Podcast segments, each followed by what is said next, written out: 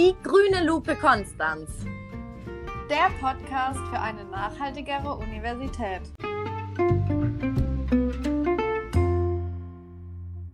Hey Luisa, wie geht's dir heute?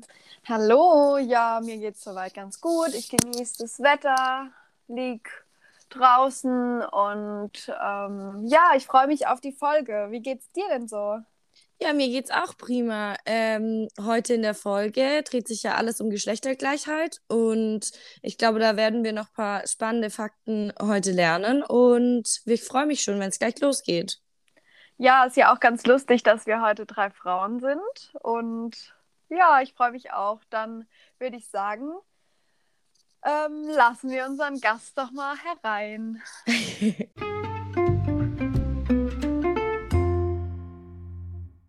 Hallo, liebe Frau Strauß. Sie sind ja heute bei uns zu Gast bei der Grünen Lupe und wir steigen normalerweise immer damit ein, dass ich Sie frage und Sie erst mal erklären, was ist eigentlich Ihre Rolle an der Uni Konstanz und haben Sie eine persönliche Definition von Nachhaltigkeit?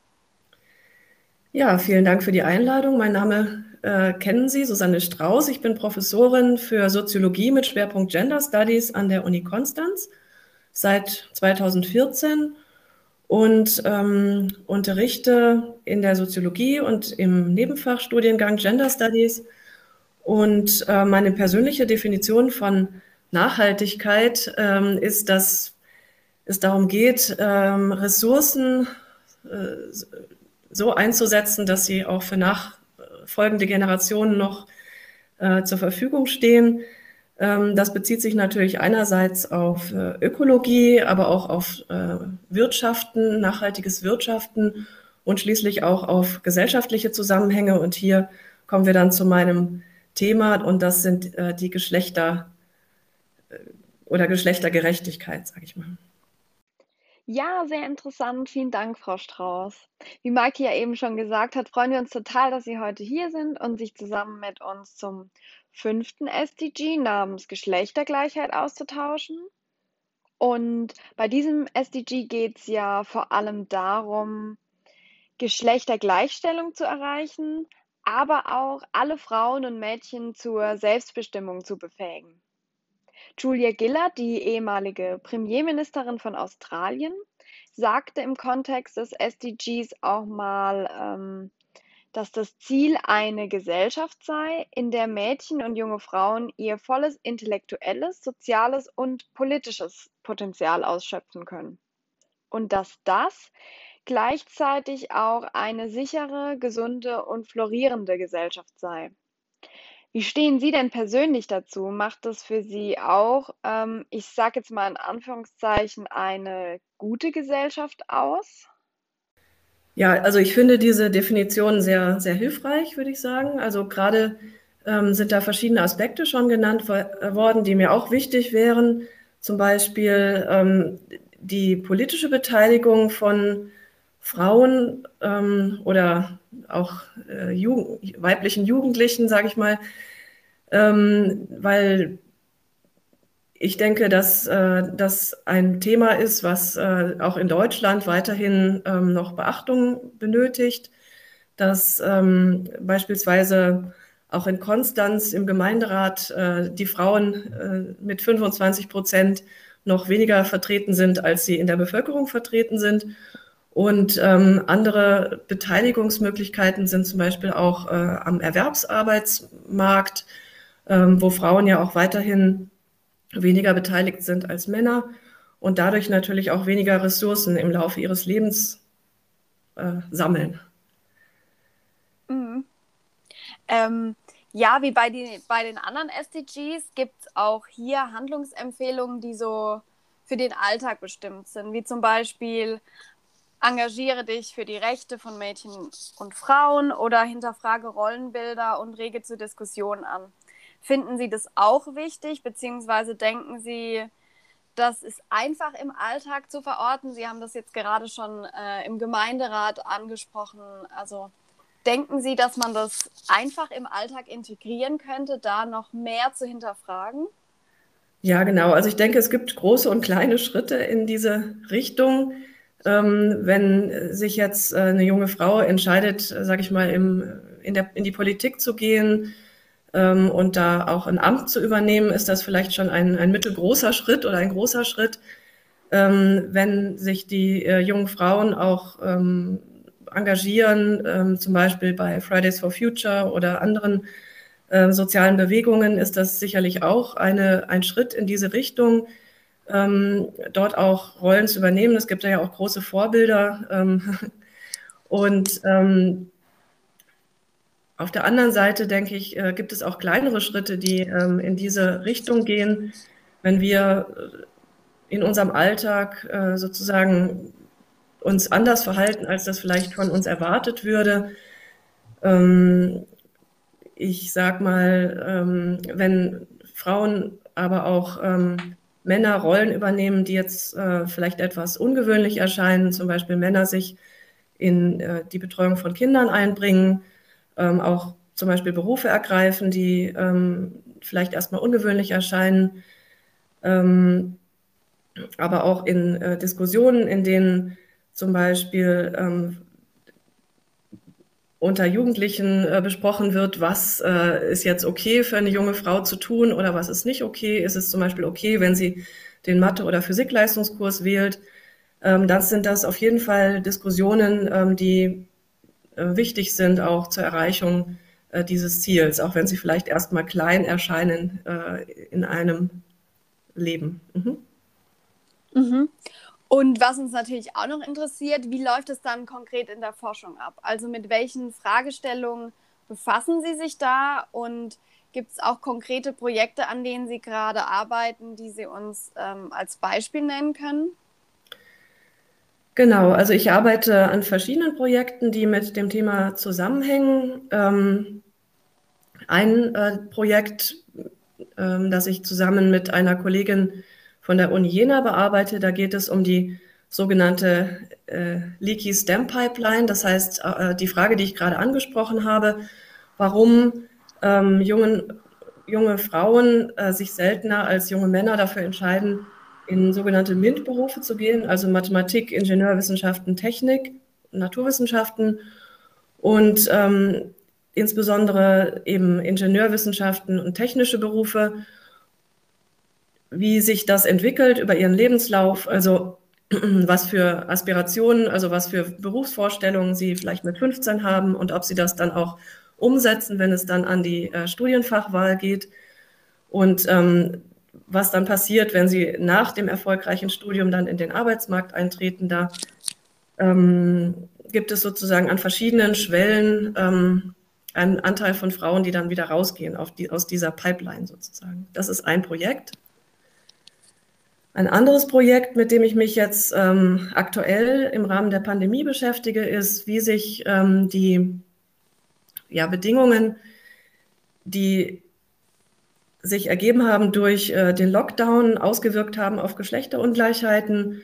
Also wir haben ähm, in dem Exzellenzcluster The Politic of Inequality haben wir eine Befragung durchgeführt der Bevölkerung erstmal im Mai 2020, äh, dann im November 2020 und jetzt nochmal gerade aktuell im Mai 2021 und ähm, haben dort gefragt, wer sich beteiligt an unbezahlten Tätigkeiten, also insbesondere ähm, Haushaltstätigkeiten äh, oder auch Kinderbetreuung bei den Leuten, die Kinder im Haushalt haben. Und ähm, da hat sich eben äh, gezeigt, dass äh, der, insbesondere der erste Lockdown äh, im Frühjahr 2020 zu einem Anstieg äh, von ähm, der Beteiligung an Kinderbetreuung geführt hat, natürlich äh, auch von Männern, aber dass Frauen hier mehr einen größeren Anstieg äh, hatten als, äh, als, also Mütter einen höheren Anstieg äh, hatten als Väter in der Zeit, die sie oder in der Beteiligung an ähm, Kinderbetreuung. Und ähm, genau, wir sind noch dabei, die Daten auszuwerten, ähm, wie sich das jetzt über die Zeit entwickelt hat. Ich finde es zwei konkrete äh, Projekte. Es gibt mehr, aber ich denke. Ja, ich glaube, die passen auch hier super rein, die beiden Projekte. Ich würde gern zu beiden Projekten nochmal was nachfragen. Und zwar finde ich ähm, erstmal das mit der Pipeline fand ich sehr spannend. Ähm, vor allem, weil ich tatsächlich erst jetzt ähm, letzte Woche bei der Arbeit mit einem Mädchen von der HTWG in Konstanz gesprochen hatte, die mir eben erzählt hat, ja, sie ist jetzt irgendwie im vierten oder fünften Semester Wirtschaftsingenieurwesen. Sie waren am Anfang fünf Frauen, jetzt ist sie nur noch alleine und in ihrem Studiengang und dass es eben super, super schade sei. Und da sieht man ja auch eigentlich diesen, dieses Rausdroppen aus der Pipeline nochmal, wie es tatsächlich doch sehr real ist. Und ähm, da würde mich noch interessieren, gibt es denn oder was sind denn die Möglichkeiten, um das zu verhindern? Wurde denn da schon irgendwas herausgefunden? Ob, keine Ahnung, die Mädchen, desto früher sie irgendwie dahin geführt werden, desto besser oder was dazu führt, dass die Frauen dann in der Pipeline bleiben und tatsächlich auch ihre Karriere in die Richtung lenken? Mhm. Genau, also es gibt natürlich schon Forschung zu dem Thema ähm, und weitere ist sozusagen von diesem Projekt zu erwarten. Wir möchten uns auf jeden Fall mit zwei Faktoren beschäftigen. Das eine sind Persönlichkeitseigenschaften. Mhm. Also es gibt schon Forschung, die zeigt, dass ähm, ähm, bestimmte Persönlichkeitseigenschaften dazu führen, dass ich sozusagen so ein bisschen, ja, wie soll ich sagen, resilienter bin gegen äh, vielleicht Schwierigkeiten, die dann auftreten könnten, mhm. wenn ich ähm, allein auf weiter Flur sozusagen äh, in diesem äh, Studiengang bin. Und ein anderer wichtiger Faktor, den wir uns noch näher anschauen möchten, sind ähm, ja, soziale Einflüsse. Da, damit äh, sind vor allen Dingen ähm, ja, nahe Beziehungen gemeint, also auf der einen Seite Eltern und dann Peers, also Freunde, Freundinnen. Ähm, das heißt, die Frage ist, wie stehen jetzt zum Beispiel auch meine Eltern dazu, dass ich einen geschlechtsuntypischen Studiengang gewählt habe? Mhm. Ähm, haben sie vielleicht selbst auch, äh, oder hat meine Mutter zum Beispiel die Erfahrung auch gemacht, ähm, habe ich ein Rollenvorbild hier oder ähm, sind meine Eltern da sehr skeptisch? und ähm, wie stehen meine Freunde dazu oder Freundinnen? Ähm, unterstützen die, die, mich darin? Sind die vielleicht auch äh, sozusagen geschlechtsatypisch äh, unterwegs?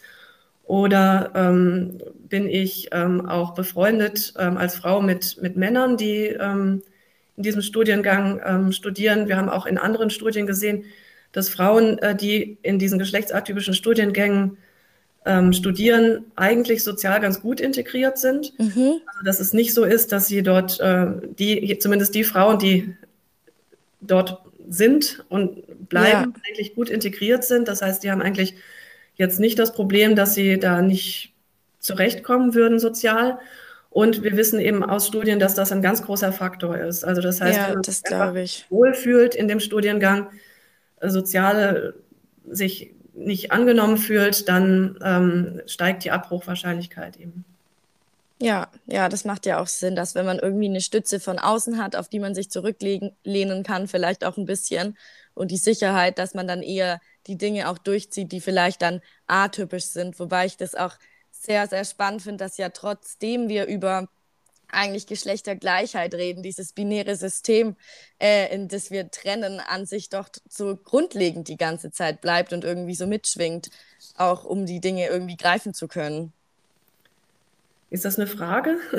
Ähm, nö, nicht so richtig. Okay. Das war mehr so eine Feststellung. ähm, und was mich jetzt noch interessieren würde zu dem zweiten Projekt, das Sie angesprochen hatten während der Pandemie, kann man dann da im Prinzip sagen, dass sich herausgestellt hat, dass sich die Geschlechterrollen oder die konventionellen Geschlechterrollen dann doch eher weiter eingeschrieben haben, trotz der neuen Situation, wo beide Elternteile jetzt beispielsweise dann eher zu Hause im Homeoffice sind? Ja, also es ist ein bisschen komplizierter, würde ich sagen. Also es gab ähm, ganz am Anfang der Pandemie, ich sag mal im April äh, 2020, hat Jutta Almendinger, die Direktorin vom WZB in Berlin, sehr prominent in den Medien äh, darüber gesprochen, dass wir eine schreckliche Tradi Retraditionalisierung erleben werden, mhm. ähm, dass äh, Frauen äh, die, die Geschlechtergerechtigkeit 30 Jahre zurückgeworfen werden wird. Ähm, ich denke nicht, dass wir das äh, in dieser extremen Form beobachten ähm, dafür sind ähm, viele Entwicklungen, die in den letzten 30 Jahren stattgefunden haben, zu ähm, etabliert. Ja. Und ähm, trotzdem, ähm, denke ich, ist das ein, ein wichtiger Punkt, der jetzt auch in unserer Gesellschaft weiter beobachtet werden muss, wie sich das entwickelt. Es ist natürlich so, dass insbesondere in Westdeutschland viele Mütter in Teilzeit arbeiten und dass ähm, das dazu führt, dass ähm, sozusagen einfach mehr Zeit zur Verfügung steht. Und wenn jetzt äh, sozusagen der Lockdown kommt und die Schulen und Kindertagesstätten geschlossen werden, die Wahrscheinlichkeit, dass diese Teilzeit äh, Mütter sich äh, um die zusätzlich erforderliche Kinderbetreuung kümmern, höher ist als äh, ja. in meistens Vollzeiterwerbstätigen Vätern. Ähm, und äh, trotzdem, äh, wie gesagt, haben wir auch bei Vätern gesehen, dass sie sich mehr engagiert haben als ähm, vor dem Lockdown. Was Sie gerade angesprochen haben mit dem Homeoffice, das betrifft ja nur einen Teil der, ähm, der Erwerbstätigen. Das heißt, es gibt mhm. natürlich sehr viele, die eben nicht äh, im Homeoffice arbeiten können. Und darunter sind natürlich auch viele Frauen, äh, die beispielsweise als ähm, Verkäuferinnen, als äh, Krankenschwestern äh, arbeiten. Und hier äh, ist äh, natürlich wiederum zu vermuten, dass äh, in Paaren, wo die Männer ähm, im Homeoffice sind ähm, und die Frauen aber in einem von den genannten Berufen arbeiten, gibt es eigentlich keine Möglichkeit, als dass die Männer eben auch mehr ja. äh, sich engagieren. Genau. Super. Ähm, dann würde ich jetzt, glaube ich, zur letzten Frage übergehen. Und zwar, ähm, was ist Ihre persönliche Vision für Nachhaltigkeit und vielleicht auch Ihre persönliche Vision für Geschlechtergleichheit? Ja, ähm, was ich mir wünschen würde, ist, dass mehr junge äh, Frauen und auch junge Männer ähm, ihre Leben sozusagen planen können, ohne dass sie sich eingesperrt fühlen in bestimmte Erwartungen, mhm. dass sie ähm, sozusagen frei äh, auch nach ihren Interessen ihr Leben, also ihre, ihre Ausbildung zum Beispiel wählen können, dass sie sich nicht äh, gedrängt fühlen, ähm, bestimmte Berufe zu ergreifen, die scheinbar besser sozusagen zu ihrem Geschlecht passen, dass sie ähm, das Gefühl haben, sie können ähm, auch zum Beispiel, dass junge Männer auch äh, frei äh, sind, ähm, zum Beispiel sich stärker in der Kinderbetreuung äh, zu engagieren und ähm, dass Frauen auf der anderen Seite stärker auch sich im öffentlichen Leben einbringen. Da ist natürlich viel passiert in den letzten Jahren, äh, Jahrzehnten, aber ich denke, da ist noch Luft nach oben. Also insbesondere auch äh, in der ähm, politischen Beteiligung, aber auch in der äh, Beteiligung zum Beispiel an ähm, Führungspositionen bei Frauen. Und ähm, genau, dabei würde ich das mal belassen. Super, dann vielen Dank für das Gespräch. Ja, danke Ihnen auch. Ja, und wie immer lässt sich dem eigentlich nur noch hinzufügen, Schaltet auch nächstes Mal wieder ein, wenn wir uns auf die Suche nach SDG 6 machen.